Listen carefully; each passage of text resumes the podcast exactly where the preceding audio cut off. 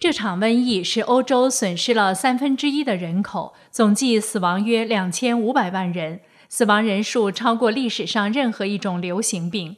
一三五零年到一四零零年，欧洲人的平均寿命从三十岁缩减到二十岁。瘟疫爆发的诡异路线，这场大瘟疫据说起源于中亚，由十字军带回欧洲。一三四七年九月。意大利西西里岛的港口墨西拿被他选为欧洲的第一站。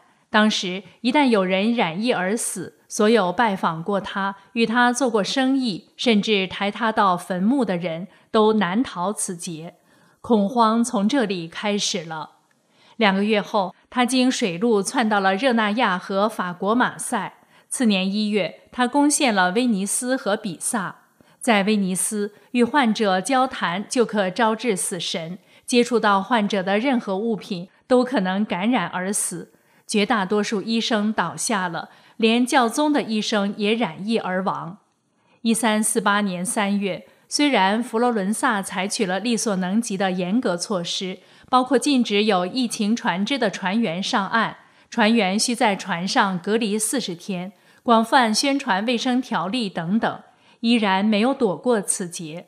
佛罗伦萨八成的人被他夺去生命，成为受灾最重的城市。而后，他通过占领的据点城市，经由水陆两路辐射到了整个欧洲。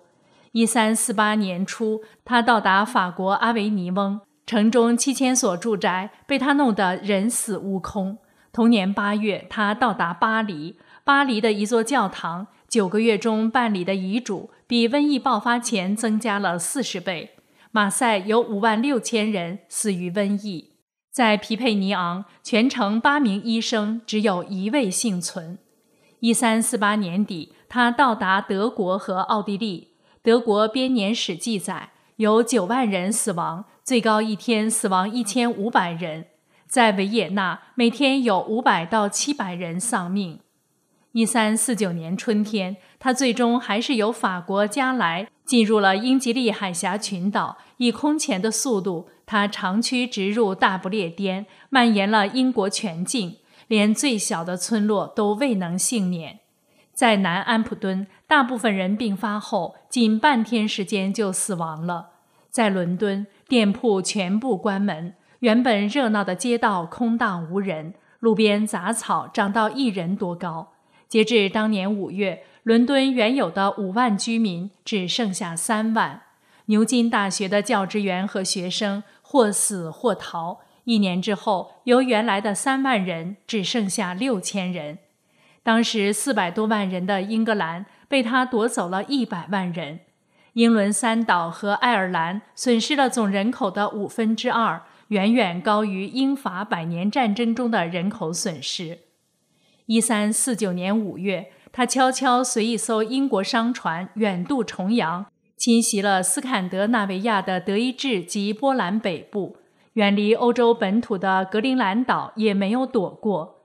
据记载，那里没有一个人活过一三五零年。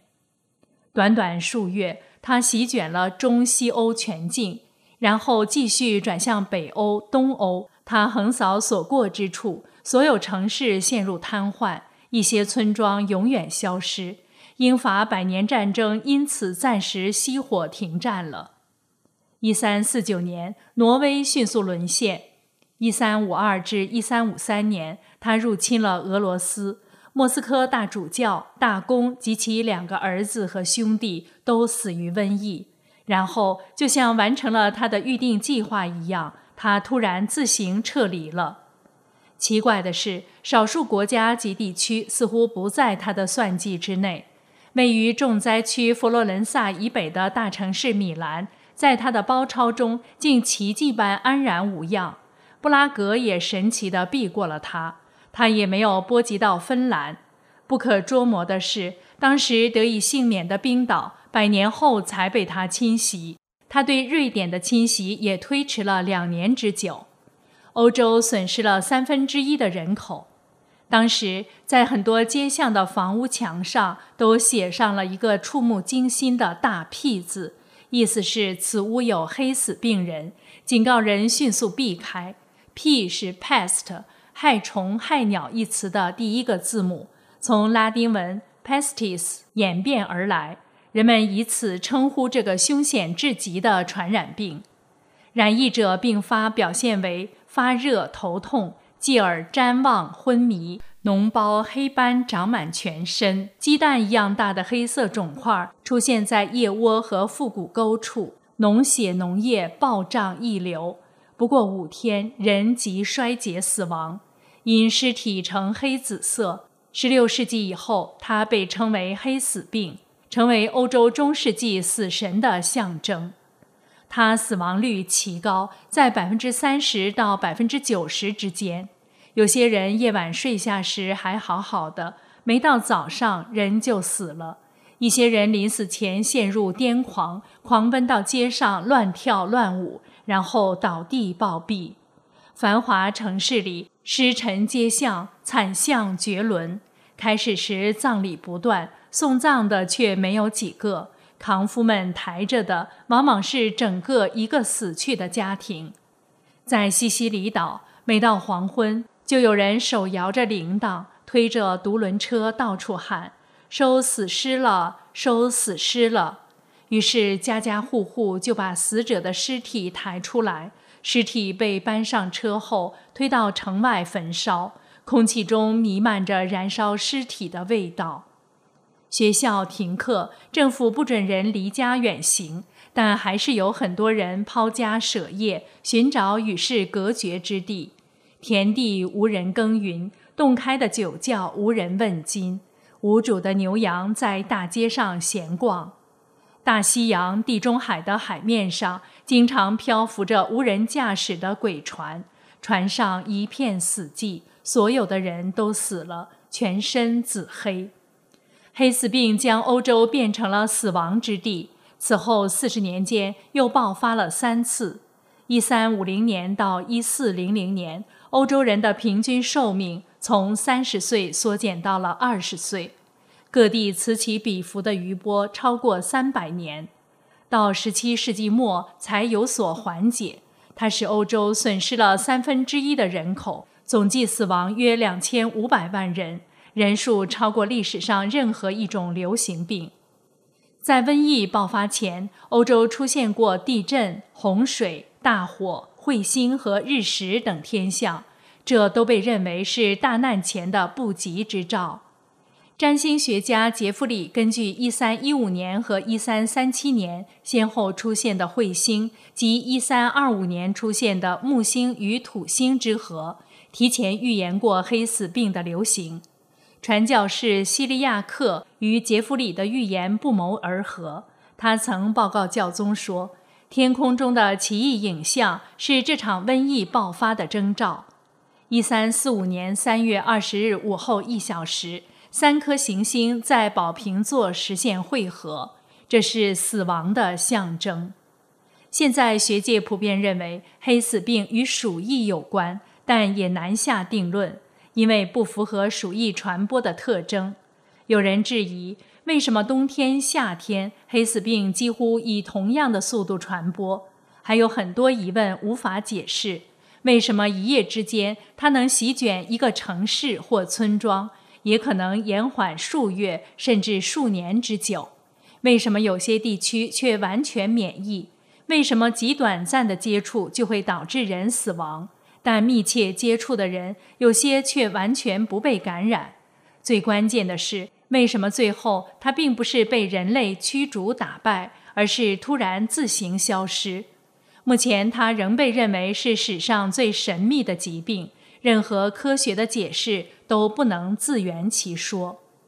许多基督徒把黑死病视为当代大洪水，认为人类的堕落导致了神明的惩罚，上帝用瘟疫清除世上的罪恶之人。教会把黑死病叫做“上帝之鞭”，称“上帝之鞭已然降世”。正如当时的主教威廉姆斯·埃丁顿所说：“人类的纵欲是多么可怕！如今它变本加厉，这理所当然要激起神的愤怒。这场灾难就是神明对人类这众多罪恶的惩罚。”瘟疫中。人们对教会失望。十四世纪时，欧洲大多数国家都被称为基督教国家，教会已成为欧洲人生活的中心，生老病死、婚丧嫁娶都离不开教会。但后世研究者认为，中世纪教会的后期因过多的走入形式与政治而远离了上帝。当时教宗为教职明争暗斗的事情屡见不鲜，常常涉及金钱交易。在有些地方，只要向教会捐一定数额的钱，就可以任教职，按所捐数额多少，任职高低不同。基层神职人员也利用遗嘱检验、丧葬等事务搜刮钱财。神职人员都渐渐丧失了基督徒应该恪守的清廉、节欲与忍让的品德。教会突破原始基督教义的禁忌，参与经营商业，从事高利贷活动，甚至有教宗以修缮大教堂为名聚敛资财。教会还曲解教义，把敬奉上帝作为一桩可以牟利的生意，兜售各种价位的赎罪券、圣徒灵物。宣称购买赎罪券或替死去的人购买，所犯罪行即可得到上帝的宽恕。在天堂买一块领地，拥有圣徒灵物，就可消灾避难。大量愚迷的教徒上当受骗，以为花钱就能积累功德，消去灾祸。很多神职人员个人生活堕落，主教、神父等违反现身教会时的誓言。公然违反教规，蓄养情人，私生活混乱，修道院戒律松弛，连修女生私生子也成了平常之事。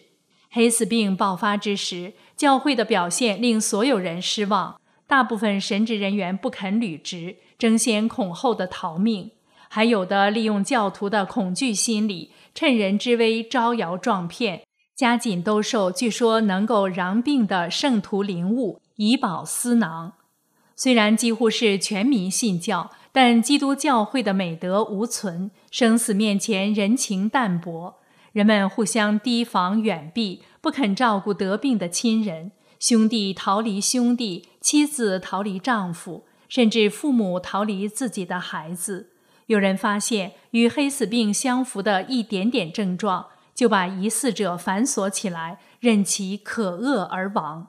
大批官吏弃职逃走，治安官吏和公证人拒绝为死者做遗嘱，有的法院法官出走一空，人们无法正常诉讼。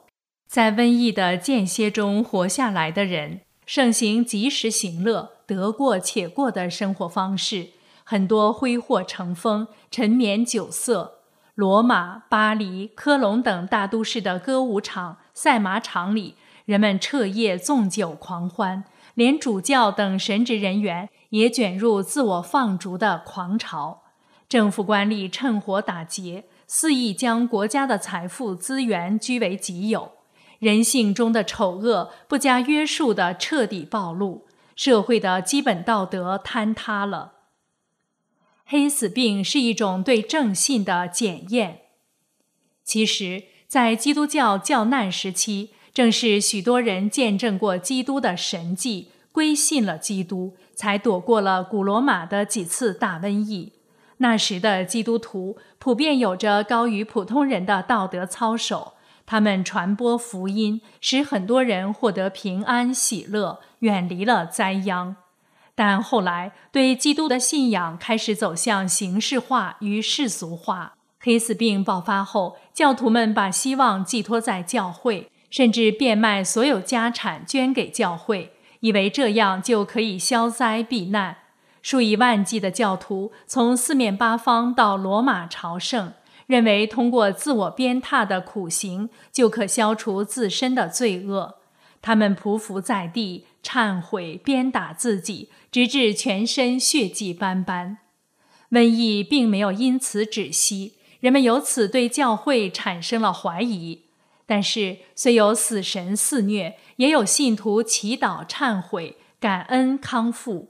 基督徒的慈悲心与信心成为瘟疫中的明光。面对教会腐败，僧侣马丁·路德认为，教宗不能居于圣经之上，基督徒必须遵守和信奉戒律。路德敦促基督徒在瘟疫恐慌中要展现出勇气、常识和怜悯。无论威胁是来自逼迫还是瘟疫，基督徒首先要遵守上帝的律法，对他们的同胞履行义务。路德说：“上帝降下瘟疫，既是作为一种惩罚，也是对基督徒的试炼。上帝要看基督徒如何以信心依靠上帝。”以爱心对待邻舍，虽然身边很多人染疫而死，路德还是选择留在了疫区，继续为病患及垂死者服务。他开放了自己的家，与怀有身孕的妻子凯瑟琳一起接待病患。路德相信，上帝会给予那些照顾瘟疫病患的基督徒一定程度的神圣免疫力。经验表明。那些用爱心、奉献和真诚来护理病人的人，通常会受到保护。虽然他们染毒，却没有遇害。路德还说，由于贪婪或期望继承产业，或因这种服饰能获得其他个人利益而去看护病人的，如果最终被染疫、毁容甚至死亡，应该不要感到惊讶。路德一家没有被传染。虽然他的小女儿出生没多久即夭折，也没有使路德改变对神的信念。黑死病以后，很多人因为对教会神职人员失望，对基督教产生怀疑，继而怀疑上帝。于是，及时行乐的现世主义、个人主义、世俗主义的理论及文艺新潮流由此产生。但还是有很多人更加敬畏上帝。他们认为，不是上帝预定了灾祸，而是人们离弃了道德与戒律，而瘟疫正是给人悔改归正的机会。宗教不正，不是神不正。正信的基督徒不再依赖宗教，他们反省自己，在虔诚洁净的生活中寻求与上帝的直接关系，由此也带来了后来的复兴。按照基督教的一种说法。一六七零年以后，当黑死病杀死自己所有的宿主后，就神秘地撤离了人间。他从未被人类打败，所以也并没有消失。也许他只是暂时绕过了人类，潜伏在看似安全可控的现代生活的阴影里。如果人类不接受教训，迟早一天他还会改头换面，卷土重来。